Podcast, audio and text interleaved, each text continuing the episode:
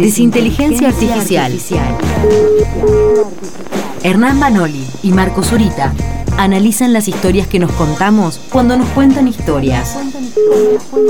Libros, series, películas y algunas cosas más. Libros, series, películas y algunas cosas más. Desinteligencia Artificial es un contenido especial de Crisis en el Aire que se emite en vivo en Nacional Rock todos los sábados de 8 a 10 de la mañana. Desinteligencia Artificial.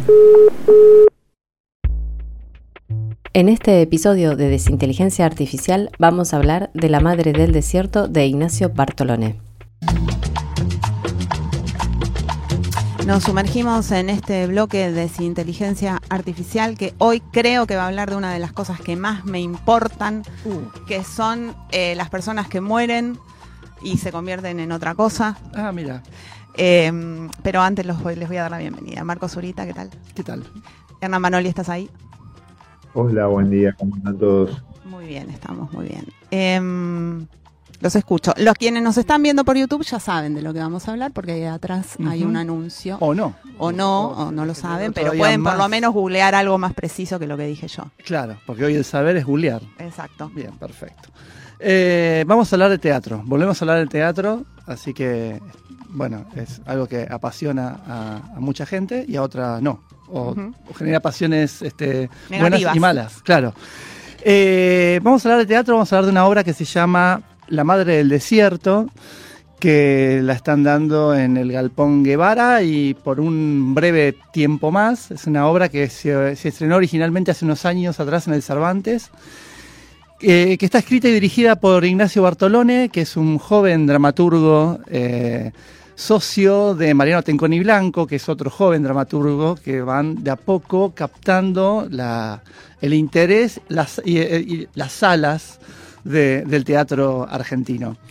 Eh, actúan Alejandra Fletchner, eh, aquella recordada actriz del radicalismo exploitation, como lo dijimos acá en un momento, y Juan Isola, que para los que vieron las ciencias naturales, es el que es de Diablo ahí, o también los que vieron, eh, bueno, ahora me me meto en un general porque no me voy a acordar el nombre de la- esa, una, una obra que era muy coral, con mucha gente, que estaban las piel de lava y un montón de gente más. También en el Cervantes, ahí, ahí él hacía como del el, el cuñado piola. Eh, es un muy buen actor, Juan Isola, a mí me, me gusta mucho. Eh, y además hay dos músicos en escena, que son Franco Caluso y Raquel Luco. Todo esto para montar una obra alrededor de, de Olinda Correa de Bustos, también llamada La difunta Correa, eh, que fue quien, bueno, la que nos trajo la copa, recordemos eso, eso es lo primero que hay que decir acá. Eso es lo primero que hay que decir acá. O sea, Exacto. el Chiqui ¿La Copa de Tapia Qatar? fue- claro, Claro, el por Chiqui Tapia supuesto. fue, le pidió a la difunta la copa y, y justamente la difunta, con toda esta cuestión de la sed y todo, la copa tenía que ver con eso. Ah, Desde el significante estaba, estaba ahí. Así que bueno, esa es la presentación. Un día fui yo a verla, otro día fue Hernán y ahora No fueron juntos. no fuimos juntos. Eh, sí la vio Marco Teruggi, que lo, me lo crucé en el, en el hall de entrada cuando fui yo. Eh, así que podría también incorporarse a, a esto eh, si no se hubiese ido. Dura 75 minutos, veo. Bien, perfecto. Eso yo lo, lo primero que veo cuando me dicen de ir al teatro. Bien, Marco. Eh, Mario, es así. Perdón, para cerrar la historia estaba googleando lo del Chiquitapia porque me agarró la No lo sabían lo del No, no lo chiquitapia, sabía. Sí, pero sí, por sabía. favor. que le llevó la copa. Porque Claro, y- siempre pero con eso, obvio. claro, Claro, bueno. y No, ahora sí. me quedo tranquila de que cumplió porque si Cumplió, no como Bilardo, que no cumplió y así no fue. Una pregunta más, ¿de dónde es oriunda la difunta Correa? A ver De si. San Juan. De San Juan. Bien, muy bien. Vale. Bueno, démosle pie a- al pobre Hernán que está ahí escuchándonos y, y- y- y- y tiene mucho para decir seguro. No, no, los estoy escuchando con mucha atención. Eh, yo también me crucé con gente en el teatro cuando fui a ver esta obra. Me crucé con dos personas. A ver. Una, eh, en realidad me crucé con varias personas, pero lo quiero retomar un poco al final. Lo primero, lo primero que quiero decir es que me encontré con Martín Lustó, Wow. Eh, el candidato a jefe de gobierno por, por el macrismo, estaba ahí ¿Le dijiste Eh, algo? ¿Le diste un abrazo? ¿Le pediste un deseo? Le... con- le, rega- le regalé una flor. No, estaba con, estaba con su señora, muy elegante, con Carla Peterson, y algo que me pareció realmente que hablaba bien o mal, no lo sé, no lo decidí todavía, eh, de él, pero me pareció llamativo que es que estaba con su hijo, con quien yo entiendo que es su hijo, él tiene un, un nene chiquito, muy, muy, muy lindo, adorable, y ha ido la familia a ver esta obra Mm, de 75 minutos sobre la difunta Correa, mm, eh, una obra que a mí particularmente me pareció muy interesante, eh, pero no sé si el niño de 5 años que le habrá pasado. mm. Así que ese es el primer interrogante que quiero, que quiero dejar planteado. Me parece que está buenísimo que el vaya al teatro y que vaya con la familia. Dudo por cómo le puede haber pasado ese, ese niño. Muy bien. Eh, lo segundo que voy a decir es que es una obra, como bien decían ustedes, que bueno, eh, retoma la cuestión de la difunta Correa. Y a mí una cosa que me gustó es que pasa en una especie de, de no tiempo, ¿no? De, es, como, es como una especie de, de tiempo suspendido. Pero ese tiempo suspendido está dado por dos cosas. Por un lado, por la ambientación, digamos, y el vestuario de la obra, que tiene como una cosa retro folk, eh, medio Mad Max, digamos, ¿no? Eh, y por otro lado, eh, por el lenguaje, ¿no? Porque me parece que es una obra que apuesta mucho a, a la excavación de los discursos, al cruce de, de lenguajes, y de pronto te puede hablar de, de la obra de Sarmiento y lo puede mezclar con un chiste sobre la contemporaneidad. Mm, Así que, que esa mezcla me, me parece interesante. Y después, bueno, esta cosa de, de como de iluminar el otro lado de la difunta Correa, eh, sin subrayar cuestiones capaz más, digamos, más, más ligadas a la coyuntura, pero está bueno que, eh, bueno, es una mujer que, está sola con su hijo y que fue abandonada. Y hay un trabajo de, Juan Isola que la verdad, que él hace de bebé y también interviene en diálogos con, su madre, que, me parece que es un trabajo autoral impresionante. Eh, yo no, lo tenía tan en el radar y me parece que, la rompe Isola. mm. Sí, eh, bueno, claro. Y también hay dos músicos en escena que están como caracterizados también, son como actores, uno disfrazado de cactus, el otro de, como de planta. Y todo el tiempo la obra y en todas las obras de, de Bartolón. eh, Nacho hizo otras, otras obras. Hay una que hace poco estaba también en cartel y también está, está bastante buena, que se llama La Obra Pública, sobre un escultor que tiene que realizar eh, primeras esculturas para fundar la nación. Entonces, cuando se cumple Mirá. el centenario, entonces empiezan a ver a qué, sobre qué héroes van a rescatar y a quién van a dejar en el olvido a través de realizar una escultura. Está buenísima esa. Eh, pero bueno, siempre pone el tema de la música en las, en las obras, con, con el músico en escena haciendo En cositas. Connie Blanco también, ¿no? Sí. Como También, claro, también. Por eso, son medios así, los Lennon y McCartney del, de la dramaturgia. Eh, pero bueno, hay una cuestión que en el chat interno con, de preparación, de producción de esta columna, eh, mi querido amigo y colega Hernán me tiró dos categorías que a mí me parecieron buenísimas, que es cuando algo está bien o cuando algo es interesante. No sé si lo estoy diciendo bien, Hernán, pero me, me gustó eso y quisiera ir por ahí.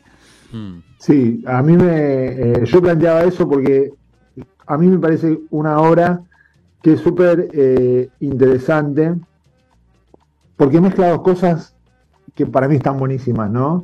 A mí me hizo acordar un poco una obra que yo vi hace mucho tiempo de un autor que se llama Luis Cano, que se llamaba Los Murmullos, y que hacía un juego no igual, pero en la misma sintonía, de como de excavación de los discursos políticos o los discursos sobre la, la, digamos, la constitución de la Argentina moderna, etcétera. Hay toda una cuestión eh, con Facundo Quiroga, y en- en- digamos, eh, entre Sarmiento y Facundo Quiroga en, en esta obra. De hecho, uno podría decir que el en el segundo acto Mm. hay como una especie de, de diálogo entre el, el esposo de la difunta Correa y, y- y Facundo, que, que los dos actores que están en escena como que cambian sus roles, es un segundo acto muy corto.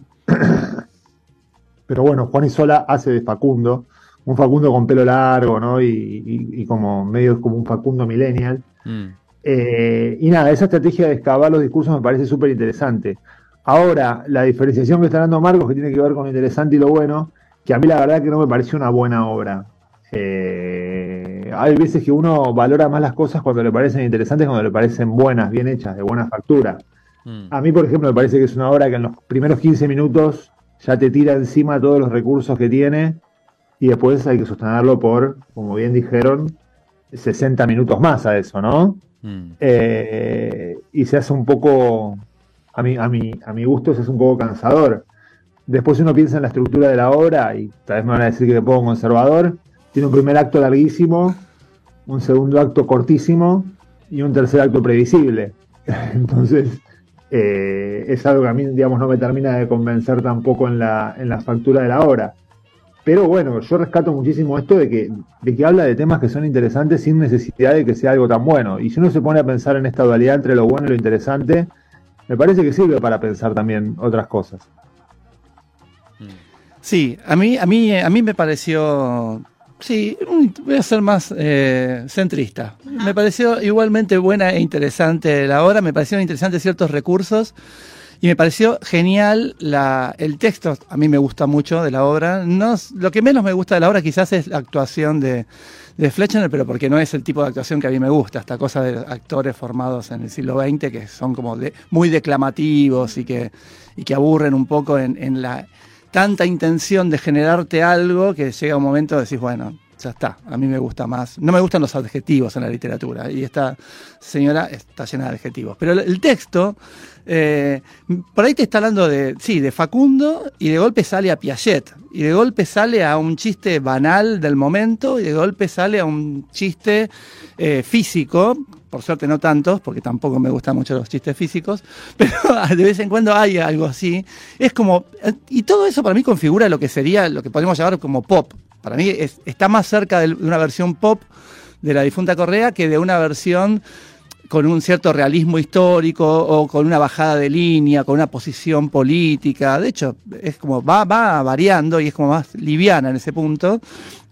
Y, si yo coincido que el tercer acto eh, se se hace un poco largo, este, pero, pero también, porque, bueno, no, no voy a, a caer sobre, de vuelta sobre la pobre actriz, pero me parece que hay algo ahí que, bueno, que la estira, la estira y decís, bueno, ya está. Hay una cosa, Marcos, con lo que vos decís, que yo coincido completamente, tiene esta, costa, esta cosa pop, pero no una cosa pop liviana, ¿no? Porque es una cosa pop con temas pesados, ¿no? Ujú. Con, digamos, con, con la cuestión de, bueno, del Facundo, civilización barbarie, etcétera, que, que hace que sea un pop como un poco, para mí, más interesante. Eh, pero hay un momento en, en lo que, en, en el cual e- ella empieza a sacar cosas como de una especie de, de ajuar que tiene Hmm, y saca una chapa que dice CFK 2023. Sí. Y fue buenísimo en el momento en el que estaba yo porque hubo mucha ¿Qué gente que se puso a aplaudir, Ah, otra que no. Y yo lo pensaba, viste, a Lustó ahí diciendo, bueno, ir al teatro, tengo que hacer alguna actividad cultural. Y Sí. justo ahora donde le sacan una chapa que dice CFK 2023 eh, y la gente se pone a aplaudir. E- Eso la verdad que es muy simpático. Y después hay otra cosa que a mí me parece que es muy interesante también de la obra y tiene que ver con la presencia del bebé. Hmm, ¿no? Porque siempre como en el mito, en el mito de la, o, o en la historia de la difunda Correa, el bebé es como un ser un- inerte prácticamente. Y acá tenemos un, un señor grande que hace de bebé con un histrionismo muy, muy, muy llamativo, para mí muy, muy bueno. Pero también es muy interesante lo que decía Marcos, ¿no? Como que hay como una especie de mezcla entre el discurso de la crianza y de los estadios del bebé con este bebé que, que es caprichoso, es tiránico, está como sobresignificado, que es un poco lo que pasa a veces con algunas niñeces hoy, hoy, hoy, hoy en, la, en, la, en, en la generación, digamos, de padres jóvenes, ¿no? Mm. Entonces me parece que esa mezcla genera algo raro que, que está bueno. ¿Hay en algún momento, por- por- pienso como escuchándolos, hay un montón de puntos en común, sí, con Tentón y Blanco, ¿no? De Esta cosa, esta mezcla, estos retazos de diferentes textos, si se quiere. Hay una, o sea, veíamos esto como hay una línea en la que se hace una autorreferencia o se hace una pregunta hacia adentro del teatro si tienen que dejar un mensaje o no. Que es, últimamente en varias obras pasa eso. ¿En algún momento está esa pregunta? ¿La hacen así como explícita acá también o no? Mm, No, yo creo que no. Hay un momento bueno en donde, no sé, está el bebé que le dice a la madre, la madre no sé qué está diciendo, y el bebé le dice, bueno, como, le dice- no le dice así, pero como diciendo, bueno, pero, pero lo que pasa es que estamos, estamos fundando un mito. como, hay como una autoconciencia de fundar un mito que es como divertido y te, saca de ese lugar. Pero sí, no está esta pregunta sobre el teatro en sí. En ese punto es más clásica la obra, es más Bien. una obra de teatro. que no se pregunta sobre el teatro. Y Aunque so- el, tercer- sobre- el segundo acto que le gusta a Banoli sí es como que arman ahí algo. Ahí es poquito, pero nada más. Y sobre la reflexión más histórica o más, eh, no sé, eh, de los mitos propios del país. Estás acá con un libro, de hecho, ¿no? Que Ah, nos sí, comentaste. ¿eh? claro. Ya que lo veo, viene a la pregunta de, de Mario, me parece. Sí, bueno, porque también hay algo de pensar, bueno, cómo se revisitan estos mitos desde, desde una cuestión más pop o más ligera. Y también en el en chat interno eh, con, con Hernán, Hernán hablaba de la, de la China Iron como, como una cosa similar a, a esta cuestión. Y, y a mí me hizo acordar al guacho Martín Fierro, que es el- la versión del Martín Fierro escrito en, en- por Oscar Fariña. Salió hace un tiempito este libro y está buenísimo, yo lo súper recomiendo siempre. Que es que es el Martín Fierro revisitado en un léxico de cumbia villera. Está este, muy, muy, muy bueno. Y también, pero además es algo que puede ser, para mi gusto, está bueno y es interesante en, en esa- en esos términos de cosas. Porque, por ejemplo, el Martín Fierro ordenado alfabéticamente de Cachajian, a mí no me parece interesante y no sé si es bueno porque nunca me acerqué a él. Pero debe ser bueno porque no debe morder, básicamente por eso. No sé, Hernán, si, si, si Eh, querías no, sí, aportar yo algo. retomando esto que dice, lo, lo de Guacho Martín Fierro, eh, que es lo de Oscar a mí me parece que sí, que es una cosa que está en, en el mismo plan que está esta obra y que también tiene algo de, de lo que venía comentando Marcos de las aventuras de la China Iron de Gabriela Cabezón Cámara, que es esta idea de agarrar los textos fundantes, los textos canónicos de, de la literatura argentina, de, nuestra, de nuestros mitos nacionales, digamos, nuestra identidad nacional, de cómo se fue contando la nación desde sus, desde sus inicios y revisitarlos, ¿no? Revisitarlos y contar el lado B, contar la otra parte con un tono no solemne. Me parece que dentro de toda esta estrategia, la novela de Gabriela Cabezón Cámara eh, lo hace, digamos, como que cuenta la historia de, de la mujer, digamos, de, de la China Iron, que es como, digamos, una especie de contrahistoria de lo que es el, el- el Martín Fierro. Y, y- y- y cuenta la pampa y, la llanura de, de otra manera, en esa novela que es una novela muy buena, yo creo que esta obra está, digamos, eh, dentro de, esa misma estrategia y me parece que, que- que- que- que todo eso forma, sí, forma como un, horizonte de sentido. Entonces, cuando hablamos de lo bueno y de lo interesante, por ejemplo, yo voy a poner un ejemplo, ya que estamos en los ejemplos, una autora como Leila Guerriero, ¿no? Y a mí me parece que, que Leila Guerriero es muy buena en lo que hace. Pero es interesante. No. A mí me parece que sí, perdónenme. Bueno, podemos inaugurar un bloque.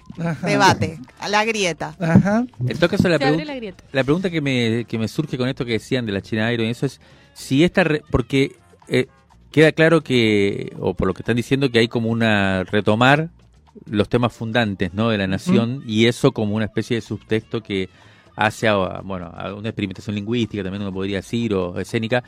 Pero en la- me parece que en la China Iron hay un intento de apelar a eso con un cierto espíritu refundador.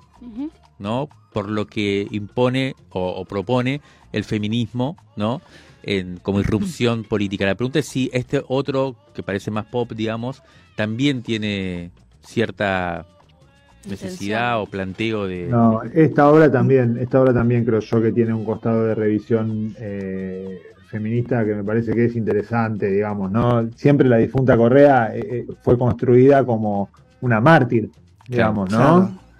Y acá es una mujer, acá es Claro. una mujer con un, eh, Mm. una relación con el discurso político, digamos, más allá de, de la actuación eh, que nos puede gustar más o menos, me parece que la estrategia es muy parecida a la de la China Iron en esta. Mm. Mira, Sí.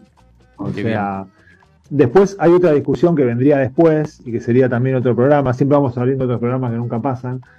Eh, e- es el el proyecto cultural ¿no? que viene ahí. Por ejemplo, yo creo que en el caso de, de la China Iron hay una cuestión acá con, con una cuestión del retorno a lo ancestral, de la ecología, ¿no? Eh, una cosa, uno podría pensar un poco neochamánica, que, que, que como una, eh, digamos, idealización de la vida en comunidad de las, de, la- de- de las comunidades originarias, que a mí me parece absolutamente retrógrado en el planteo de, de, de las aventuras de China Iron. Pero ese sería otro paso. Me parece que, que- que en esta estrategia de contar de vuelta la historia y los mitos desde una mirada más centrada en las identidades y, y en las mujeres, me parece que hay una, una, una sincronía entre, entre la madre del desierto y las aventuras de la China Ujú. Bueno, tenemos que ir cerrando dos cosas nada más. Hay que nombrarlo a Aira. Aira, eso lo que decía recién Hernán, lo cuenta, eh, lo- para mí lo hace genial en La Cautiva. eh, que, que, que, que, que arma esos indios rarísimos, medios New Age, que, está genial. Es uno de los primeros libros de, de Aira. Y otra cosa que la realidad siempre está adelante de la ficción. Y hace poco estuve en el Museo de Huiraldes en San Antonio de Areco. Y en el Museo de Huiraldes hay una valija Louis Vuitton que usaba él en sus viajes en- a principios del siglo XX.